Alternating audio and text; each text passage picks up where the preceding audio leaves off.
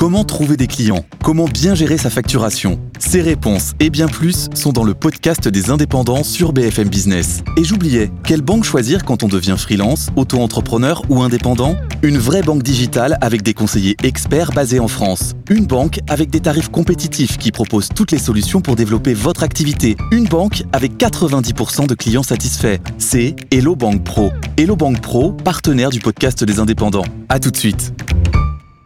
BFM Business présente Tous les jours, j'entends quoi? De nouvelles solutions, de nouvelles entreprises, de nouvelles levées de fonds. Mais c'est extraordinaire. J'ai dit qu'il y a un vrai souci, il faut créer de l'emploi. Edwige Chevriot, Guillaume Paul, Audrey Tcherkov.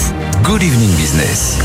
Il est bientôt 18h, soyez les bienvenus comme tous les soirs en direct dans Good Evening Business jusqu'à 20h. Bonsoir Audrey. Bonsoir Guillaume, bonsoir Edwige et bonsoir à tous. Bonsoir Edwige. Bonsoir Guillaume, bonsoir Audrey, bonsoir à vous. Dans l'actualité ce soir, la mobilisation euh, agricole qui continue de s'étendre bien sûr à l'ensemble du territoire. Et la parole est au syndicat désormais puisque c'est la FNSEA qui va faire ce soir toute une liste de revendications on en connaît déjà les grandes lignes, on va voir ça dans un instant. Et puis on va reparler bien sûr avec nos experts tout au long de la soirée. Et puis aussi avec votre invité, Edwige, dans une dizaine de bah minutes. Oui, pour cause, c'est Philippe Chalmin qui est président de Cyclope. Il est aussi président de l'Observatoire de la formation des prix et des marges, ça dépend de Bercy. Mmh. Il nous dira bah, finalement, est-ce que la colère des agriculteurs, est-ce qu'elle est justifiée? Où sont les marges? Et puis on parlera quand même aussi de Cyclope, parce qu'il vient de, donner les bah, prévisions pour notamment tout ce qui est les matières premières. Elle était en baisse de 14% au 2023. 2024, c'est une autre histoire. Voilà pour Philippe Chalmin qui sera avec nous dans 10 minutes. Puis les experts arrivent à 18h30, Audrey. Et oui, les experts du soir euh, vont parler de beaucoup de choses. Alors, euh, ils vont s'exprimer sur des gros dossiers entreprises, notamment Casino, hein, qui cède comme promis une grosse partie de ses supermarchés et hypermarchés à Auchan et Intermarché, mais aussi à Carrefour qui rentre dans la danse. On aura un invité surprise. Et puis, encore des mauvaises nouvelles du côté du nucléaire, puisque le chantier d'Inclay en Grande-Bretagne, c'est officiel, aura lui aussi beaucoup de retard et coûtera accessoirement beaucoup plus cher. Un petit peu à la finlandaise finalement, tout ça, ça nous rappelle bien des, bien des souvenirs. Voilà le programme non exhaustif, bien sûr, on est ensemble jusqu'à 20h. Absolument, à tout de suite. Good Evening Business, le journal.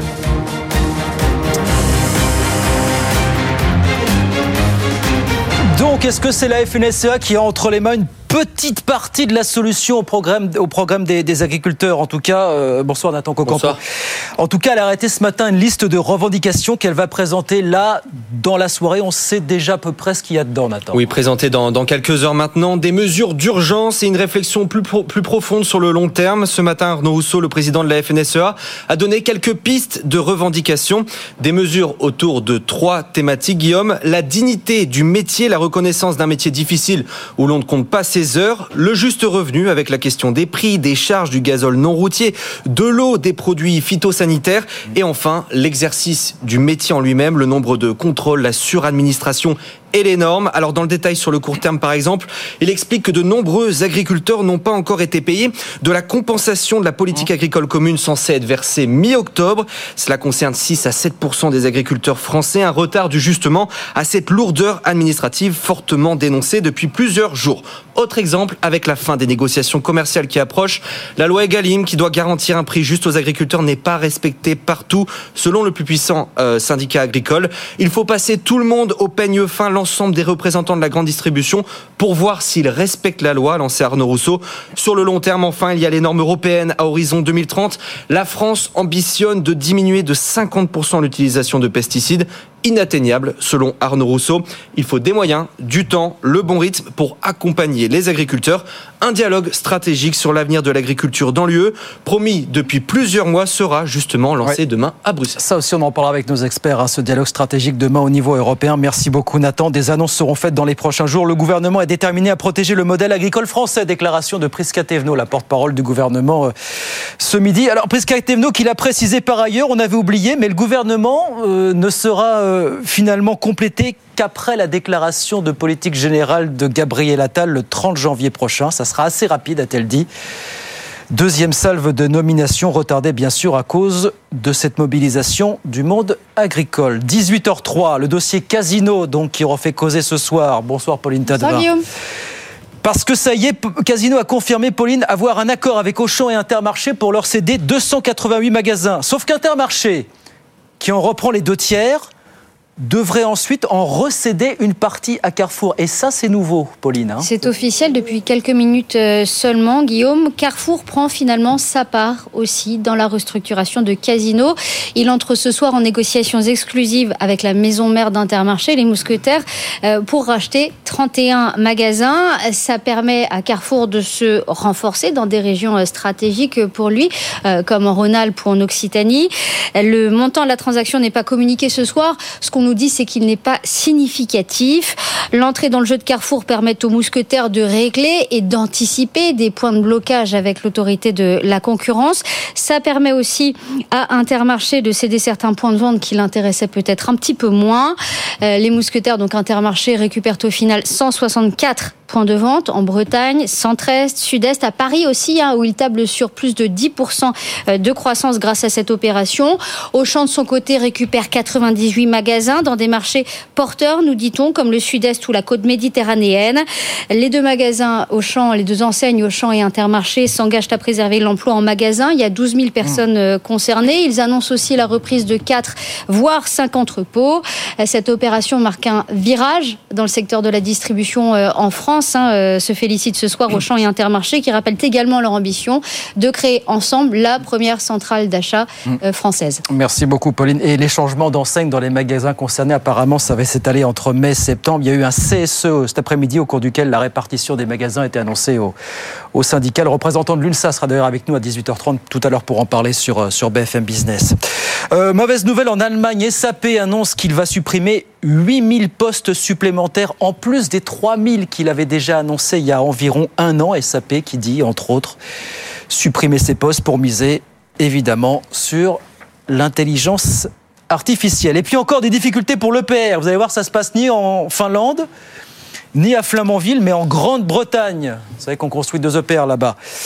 Bonsoir Mathieu Pechberti. Bonsoir C'est le fameux chantier Dick Point qui va lui aussi prendre du retard et coûter plus cher. C'est devenu un grand classique finalement, Mathieu. Hein. Oui, on en est à la deuxième grande annonce de, retard hein, sur ce chantier qui devait démarrer à la base en 2025, débuter en 2016. Finalement, ce ne sera pas avant au plus tôt 2029, si ce n'est après 2030, un surcoût de 5 milliards de livres, hein, donc un peu plus de, de 6 milliards d'euros. Au bas mot, si on reprend le chiffre de départ, hein, le budget de départ qui était de 18 milliards de livres, on a une augmentation de euh, quasiment de 50% aujourd'hui, un dérapage très important, alors dû à des sujets de manœuvre, notamment en France et au Royaume-Uni. Certes, on attendait cette opération de transparence d'EDF sur le chantier d'Iclay Point euh, maintenant plusieurs mois.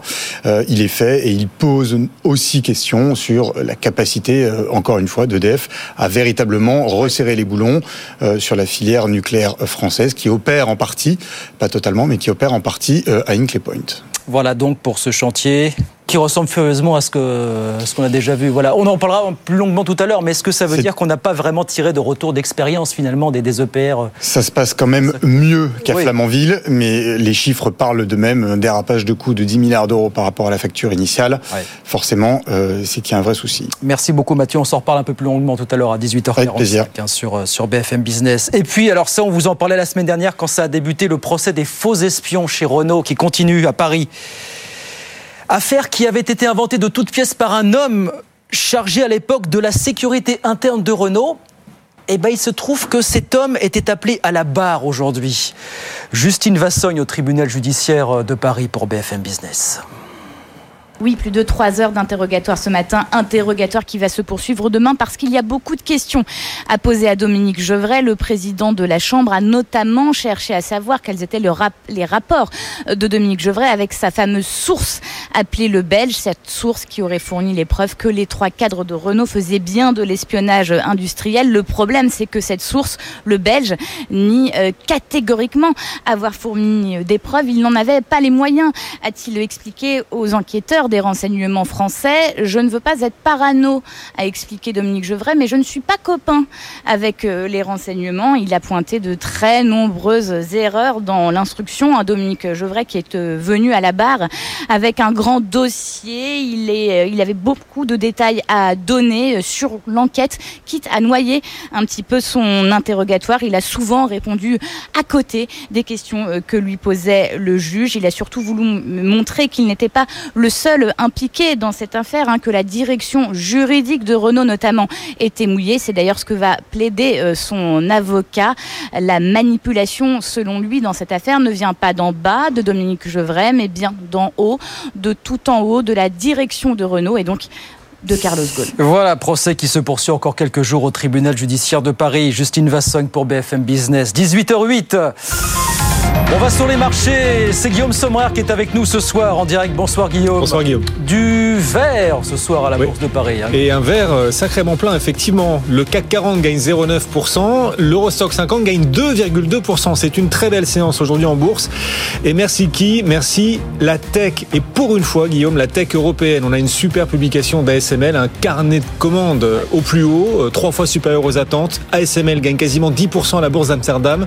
On a aussi SAP qui progresse bien. Là aussi, c'est lié à l'IA, hein, clairement. SAP gagne quasiment 8% en clôture. Et donc ça, ça porte l'Eurostock 50 à plus 2,2%. Le CAC est un peu à la traîne parce que dans l'univers tech, bah, demain, ST Microelectronics publiera. Et sur STM, dans les semi-conducteurs toujours, bah, il y a de la pression demain. On n'attend pas grand-chose d'STM qui n'est pas forcément positionné sur les thématiques les plus liées à l'intelligence artificielle. Et donc STM, ce soir, sous-performe un peu, ne gagne que 0,6%. Les autres titres qu'il faut suivre aujourd'hui, alors c'est aux États-Unis, par exemple Netflix, hein, le titre gagne 13% avec euh, cette publication absolument magique, explosive, notamment sur le nombre de nouveaux abonnés.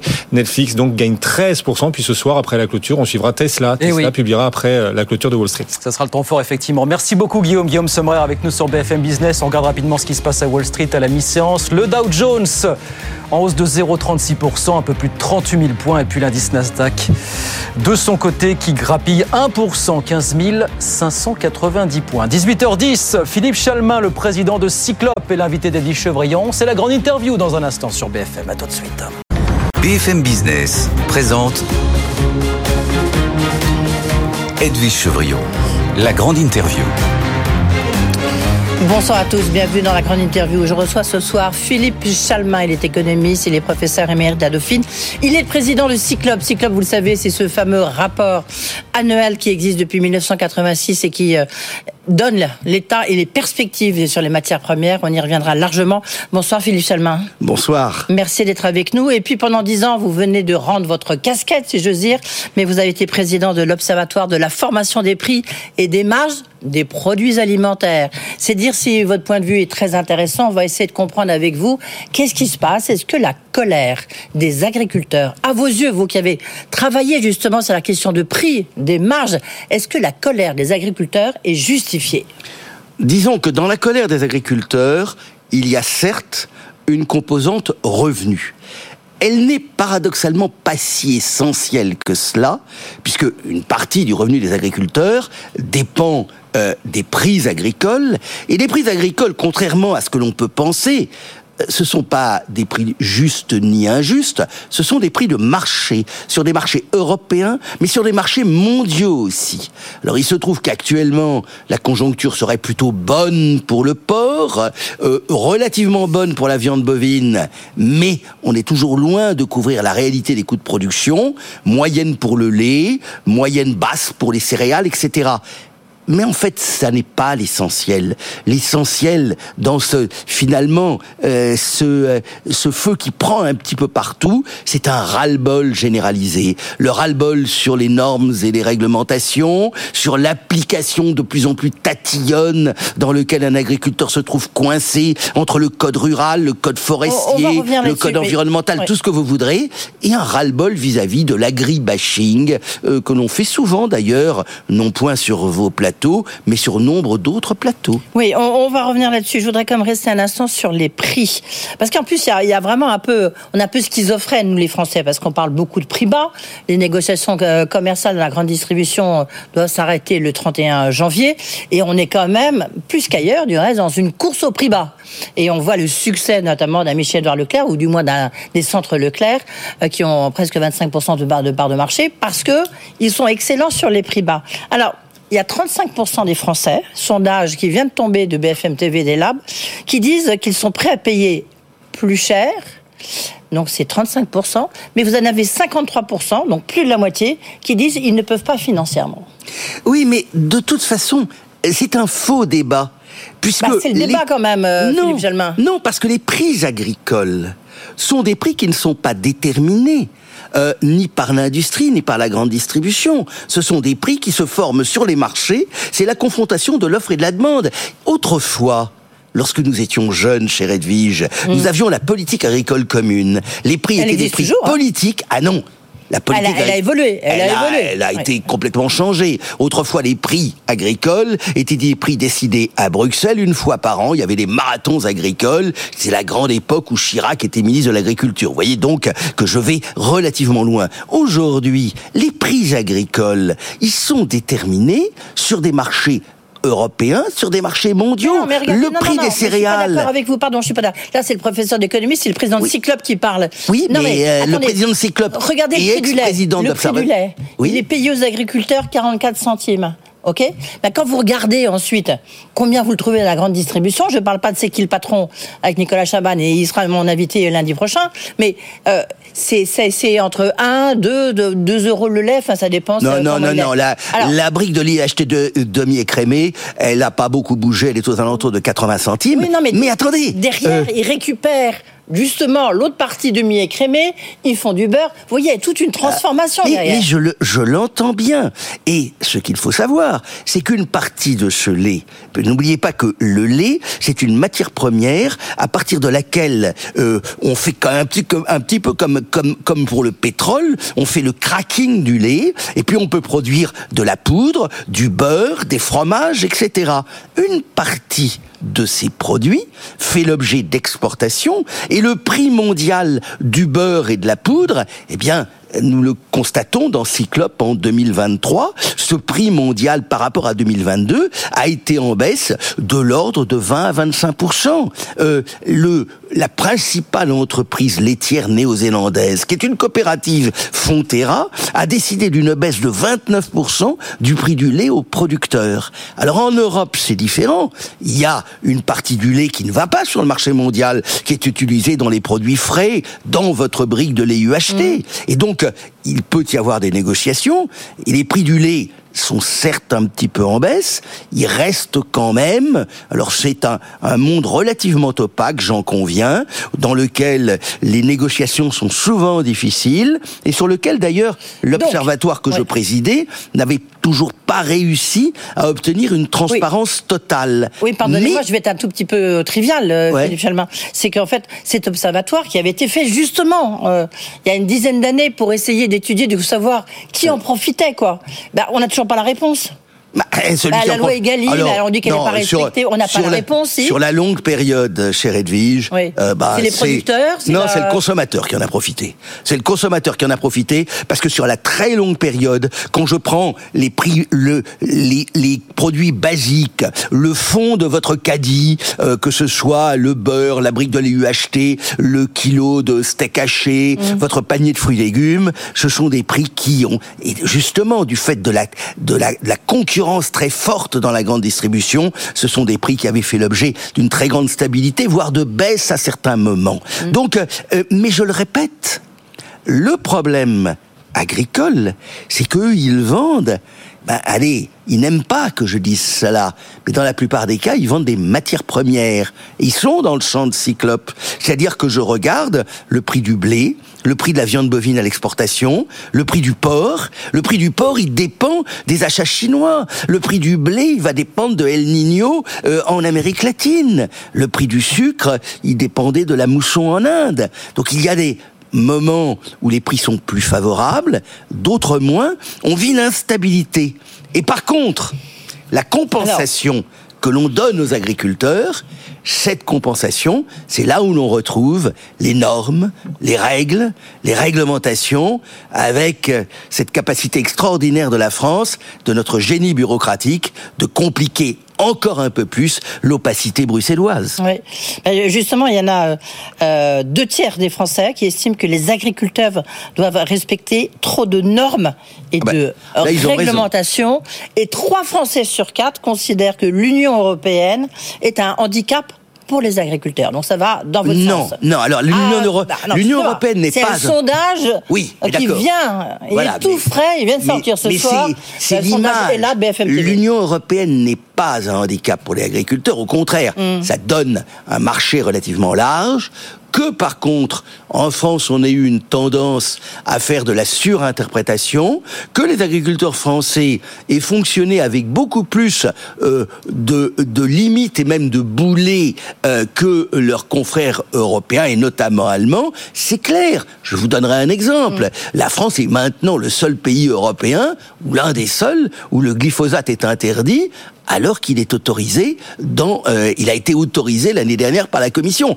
Tout n'est pas mauvais venant de Bruxelles. C'est vrai que on a eu en France une tendance à faire de la surinterprétation et puis à complexifier parce que, euh, euh, allez, je vais être un petit peu méchant, nous avons eu pendant longtemps en France des vers beaucoup plus bornés que les vers allemands.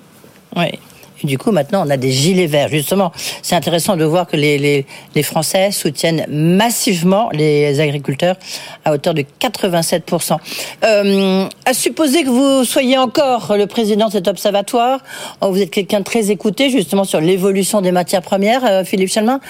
Ce serait quoi vos solutions? Si vous avez deux solutions, trois solutions à apporter à Gabriel Attal, qui se prononcera euh, incessamment sous peu, du moins on l'espère. Bah, euh, honnêtement, euh, je pense que le prince ne peut pas toucher les écrouelles et, et guérir. Euh, Donc oh, Bien entendu qu'il faut aller, et je crois que Marc Fesneau a retiré son projet de loi pour essayer de la muscler un peu, mais la simplification, ça fait des années que j'en entends parler, c'est un changement de mentalité, et ça prendra du temps, il faut y aller, mais incontestablement, c'est une œuvre de longue haleine, parce qu'il faut changer les mentalités de circuits administratifs. J'ai été pendant longtemps quand même un modeste fonctionnaire de euh, l'État soviétique par excellence, qui est le ministère de l'Éducation nationale. Je peux vous dire que les mentalités, elles ont difficile à évoluer. Les prix, il ne peut plus les faire. Euh, alors peut-être peut-il faire encore un cadeau sur le gazole euh, agricole, mais on sait que les marges de manœuvre budgétaires sont limitées. Donc euh, il n'y a pas malheureusement euh, de d'un coup Dernier de point sur cette question. Euh, La fameuse loi Egalim. Certains disent, en fait, elle a été faite justement pour protéger le revenu des agriculteurs et des producteurs. Certains disent, elle n'est pas respectée.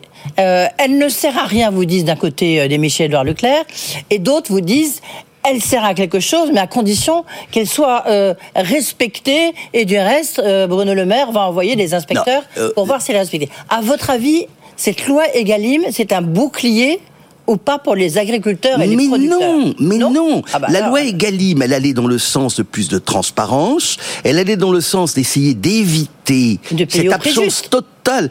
Non, je ne sais pas. Mais le prix juste, c'est quoi ouais. Moi, je suis sur un marché. À un moment donné, un prix. Et il est l'équilibre entre une offre et une demande. Prenons un produit.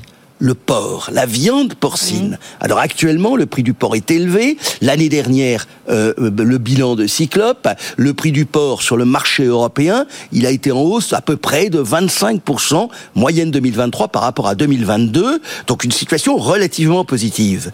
Euh, euh, le prix du porc est resté longtemps au-dessus de 2 euros le kilo carcasse, alors que j'ai souvenance qu'il y a 3-4 ans même, on était à peine au-dessus d'un euro.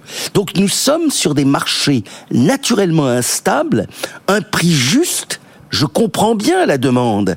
Simplement, je ne sais pas comment cela peut fonctionner dans le cadre actuel des marchés agricoles européens. On a voulu, par libéralisme aveugle, tout supprimer, tout euh, finalement euh, Libéraliser. libéraliser, eh ben on en paie un petit peu les conséquences, sachant que les euh, finalement, les protections que l'on offrait au travail des compensations environnementales et autres, c'est sur ces compensations en- environnementales que l'on retrouve toute la complexité administrative que nous évoquions plus tôt. Alors, un mot justement sur Cyclope, parce que hier, vous avez euh, présenté le bilan 2023, vos prévisions 2024. Le Cyclope lui-même, ce pavé euh, qu'on attend, parce qu'il y a tout dedans, euh, en ce qui concerne les matières premières, sera présenté en mai, le 14 mai, je crois, de mémoire. Ce qu'on peut dire, c'est qu'en 2023, les prix mondiaux, les prix de marché des matières premières ont baissé de 14%. Mais il y a des hauts et il y a des bas. En moyenne. Oui. En moyenne, et on peut même dire que 2023 a été marqué par l'éclatement d'un certain nombre de bulles nées en 21-22. Euh, les bulles les plus extraordinaires, c'était par exemple les taux de fret maritime sur les conteneurs, c'était le gaz naturel en Europe. Euh, N'oubliez pas qu'au plus haut, on a été à, à 300 euros le mégawattheure, on est aujourd'hui à 30 euros le mégawattheure. Hein. Vous voyez à peu près le genre de chute qu'on a pu connaître. Ça a été aussi donc l'électricité en Europe. On peut mentionner dans les métaux des métaux électriques dont on aurait pu penser. Ben oui, mais les- justement, ces matériaux critiques. Alors, Bah pas oui. électrique. Les matériaux critiques. Est-ce que ça y est, ils sont enfin en baisse? Bah ils sont plus qu'en baisse. Euh, euh, le prix du lithium, si je prends, Justement, là ouais. je vous parlais de moyenne. En moyenne, le lithium en 2023, il a perdu 54%. Mais si je prends les extrêmes, la baisse est de 80% pour le lithium. Elle est euh, à peu près de 50% pour le cobalt. Elle est de 30% pour le nickel. Bah, tout simplement. Mais là aussi, parce qu'on a eu des surcapacités, parce que la demande anticipée de l'industrie des batteries, elle va venir. Mais pour l'instant, elle ne s'est pas suffisamment concrétisée. Alors de l'autre côté, bon là je sais que nous sommes le soir, mais de l'autre côté c'est votre petit déjeuner, cher Edwige, dont le prix a augmenté. C'est bien pour les producteurs de cacao en Côte d'Ivoire ou ailleurs, le sucre, le jus d'orange congelé. Si à l'espagnol vous mouillez un peu votre pain dans un peu d'huile d'olive le matin, bah, l'huile d'olive parce que il y a, Il y a des euh, problèmes de récolte hein, aussi. euh, sécheresse De mouches, et, de tout et de maladies. une- un puceron qui remonte de Grèce. Euh, alors on peut rajouter euh, bah, la viande porcine en Europe, euh, la viande bovine aux États-Unis. euh, donc il y a un certain nombre de produits. euh, et puis, euh, si quand même. Parmi les métaux, euh, il y a un produit euh, qui a, repris un petit peu parce que lui, il n'arrête pas de se. Finalement, son prix s'apprécie en corrélation avec les bruits de bottes. Ben, c'est l'or. Et l'or a battu en décembre dernier son record à 2135 dollars l'once. Ah oui. Et les semi-conducteurs, parce que vous parlez des bruits de bottes. Alors ça, c'est des bruits. euh, oui, c'est aussi des bruits de bottes. Hein. C'est lorsqu'on voit ce qui se passe à Taïwan, qui fait à peu près euh, 60% des, des semi-conducteurs. Est-ce que euh, ça, c'est encore un grand danger, notamment pour les industriels? Alors, euh, les semi-conducteurs, c'est autre chose. Oui, je sais bien, je sais il bien, y a, que- alors, euh, est-ce que c'est une commodité, une matière première? Oui et non. Euh, ce qui est clair, c'est que la demande pour les semi-conducteurs a permis, par exemple, à un métal comme l'étain. Vous voyez, les, les soudures pour faire les semi-conducteurs, c'est des soudures à base d'étain. Et autant l'étain était un métal qu'on n'utilisait plus du tout parce qu'on en faisait du fer blanc et on fait des boîtes de conserve et on utilise de moins en moins de boîtes de conserve, eh bien l'étain a retrouvé une nouvelle jeunesse. Euh, on a quand même des tensions, on a des goulots d'étranglement. Comme on en aura probablement demain sur les métaux critiques. Non, s'il y a un métal sur lequel je pense, et qui est celui qui s'est le mieux comporté, tout en étant légèrement négatif en 2023, mais c'est le seul produit sur lequel je serais vraiment franchement haussier sur 2024, et bien au-delà d'ailleurs, c'est le cuivre. Parce que le cuivre, il est incontournable. Vous en avez besoin euh, dans l'électricité, dans le bâtiment. Vous en avez besoin, bien entendu, dans la transition énergétique. Et celui-là, pour l'instant, et je pense pour longtemps, il est à peu près insubstituable. Autant, vous savez pas de quoi seront faites les batteries dans 20 ans, euh, il n'y aura peut-être plus, euh, on peut-être plus besoin de lithium ou de cobalt, etc. Les produits sont tous un peu interchangeables.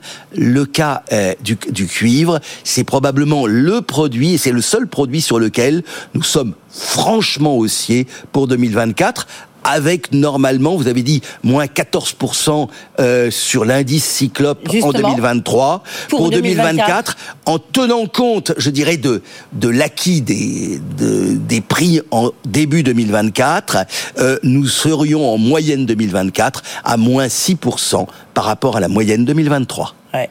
La crise est derrière nous quand même, la crise des matières premières. Pour l'instant, la crise est derrière nous, mais n'oubliez pas que tous les exercices de prévision se font en prenant un premier parapluie géopolitique, Ouais, un deux deuxième parapluie climatique Ouais. qui n'est pas négligeable, année d'El Niño, et puis même un parapluie sanitaire, puisqu'au fond, c'est la crise, ce sont des petites crises sanitaires qui ont déclenché l'éruption agricole dont nous parlions plus tôt. Merci beaucoup. Philippe Chalmer, toujours passionnant. Président de Cyclope. Donc le Cyclope, parution officielle en mai. 14 euh, mai, le 14 mai 2024. 2024. Le- Et là, on a compris Ce vos sera le précisions. 38e rapport Cyclope. Moins, euh, moins 6%. 2023, c'était moins 13% en moyenne. Et puis, bah, il faut se dire aux agriculteurs, il s'agit de prix mondiaux. Donc, ça change un peu la vision. Merci beaucoup, Philippe Chalmin. Good Evening Business. Actu, experts, débat et interview des grands acteurs de l'économie. 18h35 sur BFM Business. Nous accueillons tout de suite dans les experts du soir Mathieu Pechberti et Pauline Tadevin. Bonsoir, Bonsoir. à tous les deux. Edwige Chevrillon, vous êtes restés avec nous. Bien sûr, nous allons tout de suite parler du dossier Casino, puisqu'il se passe encore des choses. Casino a confirmé avoir passé un accord avec Auchan et Intermarché pour leur céder 288 magasins, sauf qu'Intermarché, qui en reprend les deux tiers, devrait ensuite, et ça c'est nouveau, en recéder une partie à Carrefour. Pauline, c'est Oui, alors le, surprise. le- le conditionnel deviendra probablement rapidement réalité. Ils sont ré- en négociation exclusive ce soir, officiellement, euh, Carrefour, euh, Carrefour et, Intermarché, euh, pour racheter 31 magasins. Carrefour reprend 31 magasins euh, à Intermarché.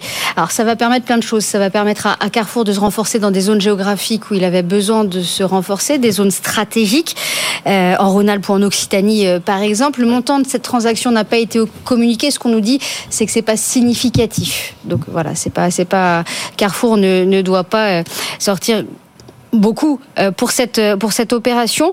L'entrée dans le jeu de Carrefour, ça permet aux mousquetaires qui sont la maison mère d'Intermarché plusieurs choses. Ça leur permet euh, de régler ou d'anticiper des problèmes qui pourraient avoir lieu avec l'autorité de la concurrence. Ça permet aussi à Intermarché probablement de céder des points de vente dont il n'avait pas franchement envie, qui l'intéressaient un peu moins. Voilà pour ces, ces 31 euh, magasins d'Intermarché à Carrefour. Intermarché récupère quand même au final 164 points de vente. Avec la première vague, en tout, ça fait plus de 250 euh, Ouais. magasins euh, pour Intermarché. Là, dans cette vague-là, c'est des magasins en Bretagne, centre-est, sud-est, à Paris aussi, où Intermarché compte euh, dépasser, faire plus de 10% de croissance Mmh, avec cette opération-là. Auchan, du coup, récupère 98 magasins dans des marchés porteurs pour lui aussi, comme le sud-est ou la côte méditerranéenne. Auchan et Intermarché s'engagent à maintenir l'emploi. Il y a 12 000 emplois euh, en jeu, 12 000 emplois euh, repris dans cette opération. Ils annoncent aussi la reprise de 4 voire 5 entrepôts, ce qui n'était pas prévu à l'origine. Cette opération, nous disent-ils, euh, marque un virage dans le paysage de la grande distribution euh, française. Auchan et Intermarché qui répètent ce soir qu'ils ambitionnent aussi de créer la première alliance aux achats française. Mais alors 4 à 5 entrepôts, euh, on précise qu'en tout il y en a une douzaine. Oui, il y en a bien plus. Il y en a bien plus. Alors c'est comme ils le disent, c'était pas prévu, donc c'est quand même une avancée. Euh, c'est voilà, il y a 2000 euh, salariés euh, dans la filiale Esidis qui Oui. gère la logistique de Casino euh, aujourd'hui. Donc là, ils en reprennent déjà une partie. C'est une première assurance. Ça faisait pas partie du deal de départ. Oui, d'accord, mais ça reste un peu aussi. inquiétant sur la casse sociale des quand même. Et c'est une des grosses sociale, questions ouais. de, des salariés, bien entendu. Edwige. Juste un point à préciser, parce que euh, à chaque fois, l'autorité de la concurrence, elle est obligée de regarder la zone de chalandise pour voir s'il y a une concurrence avec euh, les hyper euh, qui, qui sont euh, qui dépendent de- d'Intermarché si c'est Intermarché euh, ou d'Auchan si c'est Auchan. Et que du coup, le fait de faire entrer peut-être Carrefour, ça a permis effectivement Oui. euh, de, de, bah, de- que certains magasins soient vendus alors qu'ils n'auraient pas pu l'être. Voilà. De prévenir des Euh, problèmes de Ce qui, concurrence. ce qui Voilà, s'était passé que- pour la première vague. Exactement. La Voilà. première vague de magasins. Après C'est un coup, travail de fourmi hein, pour l'autorité de la concurrence. Qu'il fallait en relâcher trois. Là, cette fois, ils anticipent pour éviter. On savait de toute façon que dans cette nouvelle opération, il y avait que 5 à 10% des magasins qui repartiraient euh, aussi. C'est anticipé. Mathieu Pechberti, vous suivez un petit peu aussi ce dossier, euh, en parler. Vous l'avez vu venir, là, Carrefour, là, l'invité surprise dans ce, dans ce dossier? Non, on l'avait pas vraiment vu venir euh, directement. Bon, on savait qu'il rôdait autour. Il y a le premier cercle des, des prédateurs et Carrefour est quand même. Euh, Casino n'a jamais voulu euh, faire d'opération avec Carrefour. Il y avait une, haine viscérale entre euh, à la fois le celui qui est toujours PDG de Casino, Jean-Charles Naury, le, le PDG de Carrefour, Alexandre Bompard. Voilà, il, il arrive, on va dire, derrière, derrière le rideau en, rattrapant, euh, des finances. euh, en, rattrapant quelques hypermarchés. Non, c'est assez impressionnant quand même de voir à quel point ce groupe est en train d'être totalement démantelé, Démantelé, d'une ouais. part.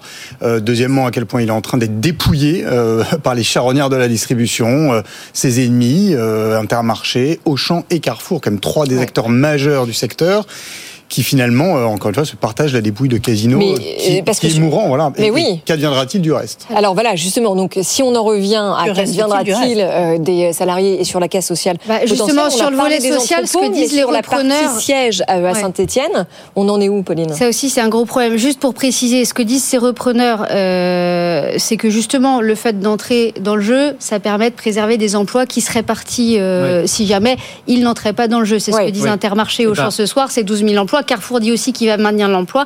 Euh, voilà.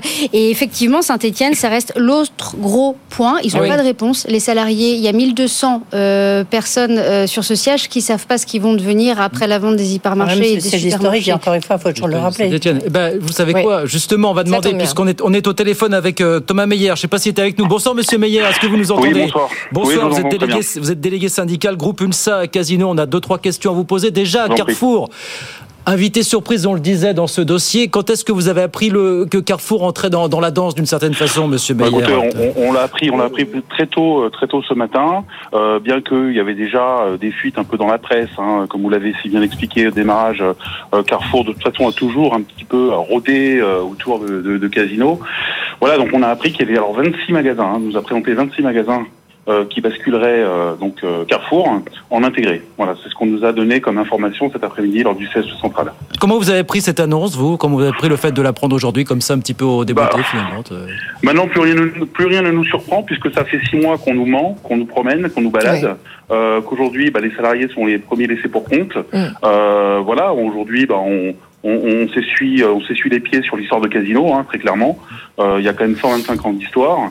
Et ben aujourd'hui, bah, on prend les choses euh, forcément avec dégoût, euh, avec avec un ras-le-bol, avec voilà, c'est un gâchis. Il y a, enfin, il y a pas d'autre mot. quoi. Mais est-ce que, est-ce que vous réussissez quand même à avoir certaines réponses, notamment sur l'avenir des salariés qui sont au siège de Saint-Etienne, comme on le mentionnait à l'instant?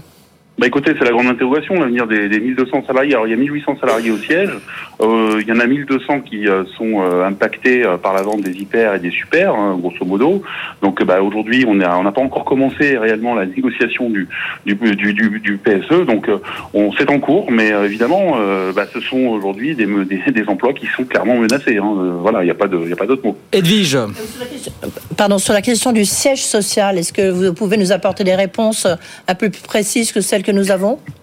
Euh, bah, aujourd'hui non, aujourd'hui on est en cours de négociation euh, PSE donc euh, qui va se dérouler euh, euh, la fin jusqu'à la fin du mois et le mois suivant donc février. Je pense que ça va se dérouler jusqu'à fin février. Donc on aura plus de plus de précision quant au quant à l'encadrement de ce PSE, mais euh, mais on, on- part forcément euh, à la fois les armes à la main, mais on est aussi en face de de- de- d'une direction qui euh, bah, qui n'a eu aucun scrupule à vendre, on va dire les bijoux de famille, hein, et euh, et à dépecer le groupe. Donc, euh, Et sur, va sur- qu'on soit très fort. La- sur la le- sur les, les reprises, par, euh, que ce soit par Intermarché euh, ou par Auchan ou par Carrefour, est-ce que vous avez, connaissez un petit peu les modalités, modalités sociales, et combien de temps ça va prendre pour le changement justement d'enseigne? Alors, le changement d'enseigne va s'opérer entre le mois d'avril et le mois de juin. Donc, euh, ça va, ça va aller très vite. hein. Ça, va- oui. ça va se faire en trois vagues, notamment sur les euh, sur les Auchan Intermarché, ça se fera en trois vagues. Euh, donc, ça va être très rapide. Les, les instances du personnel seront consultées très rapidement dans leurs euh, différentes instances euh, et dans les différents magasins. Euh, et sur les mesures sociales, ben, on attend de rencontrer euh, euh, les patrons d'Auchan euh, et d'Intermarché parce que c'est vrai que, mis à part le fait que sur Auchan, euh, ça restera euh, pour l'instant un modèle intégré, donc avec euh, les accords Auchan, euh, ça c'est une, chose, mais sur les indépendants sur Intermarché, euh, c'est au petit bonheur la chance. Pourquoi hein. vous dites pour au l'instant, Monsieur Meyer Pourquoi vous dites pour l'instant? Qu'est-ce que qu'est-ce que vous, vous Bah, sous-entendez parce Qu'est-ce que vous a craignez Il y a toujours l'épée de Damoclès au-dessus de la tête. Hein. C'est-à-dire que demain, euh, on nous annonce que l'on passe au champ intégré. Euh, Oui. rien ne nous dit que dans, euh, dans, quelques, dans quelques mois ou dans un an ou deux, on passe en franchise. Pauline Tadeva, une question pour vous. Thomas Meyer, vous aviez demandé à plusieurs reprises à rencontrer euh, l'ancien ministre du Travail, vous avez demandé euh, à voir euh, Bruno Le Maire, vous avez demandé à voir même Emmanuel Macron. Euh, hier, euh, on a contacté Bercy qui nous dit que Bruno Le Maire reste très très attentif euh, à ce Oui. dossier. Euh, cette écrit. cette Alors, nous, crainte de la casse sociale, ouais. L'intersyndicale lui a écrit jeudi dernier pour demander un nouveau rendez-vous avec Bruno Le Maire et avec la nouvelle ministre du Travail. On est aujourd'hui sans réponse. On attend le retour des, des deux ministères. Voilà. Et au sujet de Monsieur Macron, de Emmanuel Macron, bah écoutez, euh, euh, moi j'ai rien d'autre à ajouter. Hein. Il a il a reçu la Star Academy il y a, il y a un mois. Il a pas reçu les représentants de l'intersyndicale Casino qui représente 50 000 sal- salariés en France. Donc, euh, on voilà. est d'accord que sur les entrepôts, c'est pareil, vous êtes euh, inquiet puisque, je le rappelle, c'est 4 à 5 entrepôts qui seraient repris euh, sur la douzaine d'entrepôts qui existent. hein. Oui, encore, je pense que vous êtes bien pessi- bien bien optimiste parce que je, euh, pour l'instant, c'est plutôt deux entrepôts qui ont l'air d'être euh, entre guillemets euh, sauvés. Entre voilà, Euh, il y a un CSEC euh, Isidis qui se tiendra vendredi. On en saura, je pense, davantage Ouais. vendredi. Mais évidemment, on est très inquiet. Les entrepôts. euh, Juste une question, euh, Tho- Thomas Meyer. euh, Il y, a- il y a certains syndicats euh, qui craignent euh, 6 000 suppressions d'emplois euh, à l'échelle de, de Casino. 6 000, c'est c'est une possibilité? Bah, Aujourd'hui, tout est ouvert hein, parce que vous avez déjà 1000, 1200 emplois rien qu'au siège. Euh, quid après du, de, de tout, tout, tout l'impact environnant euh, derrière? Euh, Oui, on peut, on peut effectivement euh, craindre euh, une casse sociale sans précédent. Euh, nous, on a déjà tiré la sonnette d'alarme depuis plusieurs mois. Bah là, aujourd'hui, on est, on peut plus être dans le déni. Aujourd'hui, on vit une réalité euh, Oui. euh, effectivement euh, euh, absolument affreuse. Et donc, bah, euh, la casse sociale, il y en aura. Ça, on peut pas, voilà. Et aujourd'hui, on nous a aussi annoncé quand même qu'il y a 26 magasins, parce que vous avez annoncé, enfin, vous avez dit 164 intermarchés, il y a 26 Oui. Carrefour, il y a 98 Auchan, mais il y a aussi 26 magasins Sont qui sont menacés de fermeture. Qui, qui restent, qui restent du coup chez, chez Casino, euh, qui n'ont pas Qui été repris euh, parce voilà, que les repreneurs ont considéré que c'était pas pour eux, qu'ils n'étaient pas euh, reprenables, et du coup qui Voilà. restent effectivement dans le giron de Casino. oui. Mm. Donc Casino a l'espoir de trouver des acquéreurs, mais enfin, si euh, Intermarché, euh, Auchan, Carrefour n'en ont pas voulu, vous vous rendez compte qu'on on peut craindre le pire. Merci beaucoup, Monsieur Meyer. Merci Thomas Meyer d'avoir été avec nous ce soir. On continue de suivre le dossier, bien sûr, avec vous et l'ensemble des, des acteurs, euh, des parties prenantes. Thomas Meyer, délégué syndical, groupe UNSA Casino. Ce dossier Casino qu'on continue de suivre, évidemment, régulièrement sur BFM Ouais. Business. On remercie Pauline d'ailleurs d'être passée nous voir, qui continue de suivre l'étonnant Juste une petite précision peut-être, Ouais, parce que. Thomas Meyer s'interrogeait. Il dit, il- il- on leur a parlé de 26 et il y a 31 magasins qui partent à Carrefour parce qu'il y en a 26 de cette vague-là et 5 de la vague précédente, en fait, de l'automne. C'est pour ça qu'en tout, ça fait 31 pour Carrefour. C'était juste pour préciser. Euh, vous restez avec nous, Pauline. On parle un petit peu agriculteur en 5 minutes si vous les avez. Juste, on va faire un détour par Mathieu Pechberti parce que c'est l'autre actu entreprise Oui. du jour. Encore des déboires, encore des déboires pour On le l'a vu venir PR. celle-là aussi. Hein. Ben oui, ça aussi c'est du feuilleton. ça se passe pas en Finlande, ça se passe pas à Flamanville, ça se passe sur le chantier d'Inkley Point. On construit deux EPR. Et là c'est le grand classique. On apprend quoi? Retard au démarrage, un de plus. Et, ça coûte facture- plus cher. Et une facture qui s'allonge. Ouais. Effectivement. Écoutez, oui, ça coûte plus cher. Il y a 5 milliards de livres. Alors, on va dire 6 milliards d'euros. J'ai presque envie de dire, on n'est plus à un milliard près. 5 milliards euh, de livres de plus. Ouais.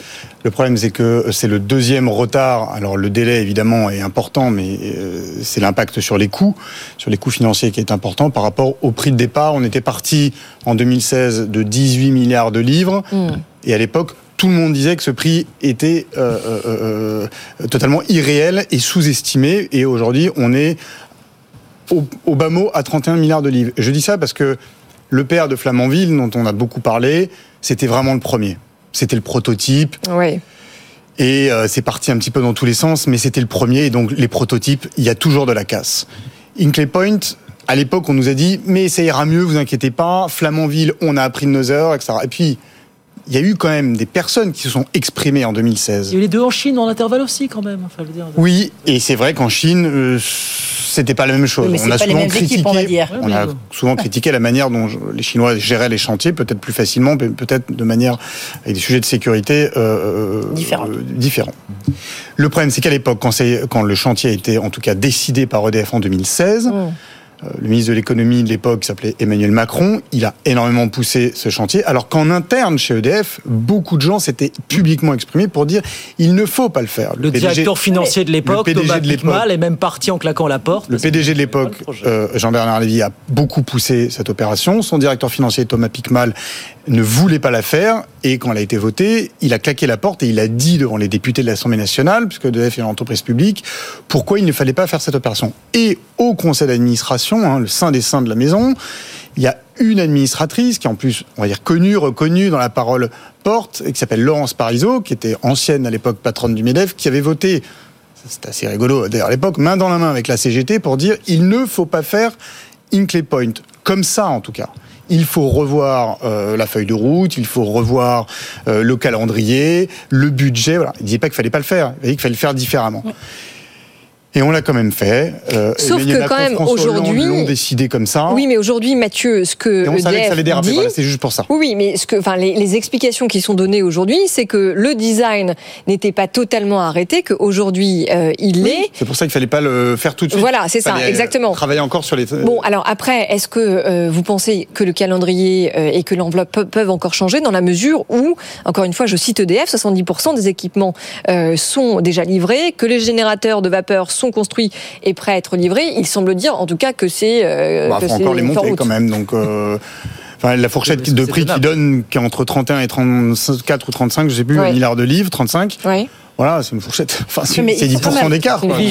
Il, faut quand même euh, dire pourquoi Jean-Bernard Lévy était pour le, enfin disait que c'était important de faire cette euh, cette centrale, enfin ces ces, euh, ces EPR. centrales, ces EPR euh, d'Ing- d'Hinkley Point, c'est que sinon déjà qu'ils ont perdu beaucoup beaucoup de compétences, de filières de compétences, il n'y aurait eu plus rien à EDF. Ça permettait quand même à EDF de garder un certain niveau de compétences. En tout cas, c'est pour ça que c'était l'argument qu'ils mettaient en Oui, avant. mais vous savez, il y a eu une, euh, il y a eu une enquête sur la, hum, sur la souveraineté énergétique l'année dernière à l'Assemblée nationale, où tous les acteurs, quand même, ont reconnu dix ans après qu'à l'époque, deux ans avant, 2014, d'ailleurs 2014-2016, c'est- on est quand même très proche, Ouais. le gouvernement français, François Hollande, Ouais. avait refusé de faire un deuxième EPR en France, Mmh. à Panly précisément, Mmh. et quelque part a effectivement donné sur le carnet de commande d'EDF ce chantier euh, des EPR Parce qu'il y avait les verts, on britanniques. toujours les verts. Donc c'est là où il y a quand même un manque de cohérence euh, extrêmement fort. Alors il y avait des enjeux internationaux très forts à l'époque. Le Brexit, Intérieurs, des enjeux le politiques Brexit, intérieurs. euh, le Brexit venait d'être euh, venait de, de passer en Grande-Bretagne. Et d'ailleurs, je précise que les coûts que EDF donne ce matin, les 30 milliards de livres, ce sont des coûts en livres 2015, valeur 2015. Avant le Donc, Je vous Brexit. laisse Avant le Brexit. Ah oui. le Financial Ça va Times faire donne encore plus mal, qui, vous voulez dire, ouais. où, où, en fait, il y a, le. Financial Times fait, fait ses petits calculs. Hop, vous rajoutez 10 milliards. Dans... Mais vous vous rendez compte de quoi on parle Non, mais surtout que, genre, justement, puisqu'on est dans les chiffres, euh, il faut aussi préciser que ce projet est censé assurer 7% de la consommation euh, nationale du Royaume-Uni. Il y a une question Non, de mais c'est très, aussi. c'est, c'est très important. Je, je- en fait, je dis ça parce que euh, on a quand même ce débat sur le sur le nucléaire. Il y a l'aspect climatique, mais il y a, il y a l'aspect financier. Là, on est en train de se rendre compte que mot, ces EPR vont coûter 15 milliards d'euros, mais même de livres, donc un peu plus en euros, pièce. Et c'est effrayant pour EDF Et- qui veut renouer avec un certain effet série dans les prochaines années sur la construction. Et le EPR. discours d'EDF Parce que aujourd'hui, ça alourdit Bah, d'autant plus la- la dette déjà abyssale d'EDF. Et c'est aussi pour mettre en regard ce qui va être lancé en France, où on nous dit aujourd'hui que le coût des EPR en France va être de 8 milliards d'euros pièce. Donc là, on est sur le Ouais. double. Ouais.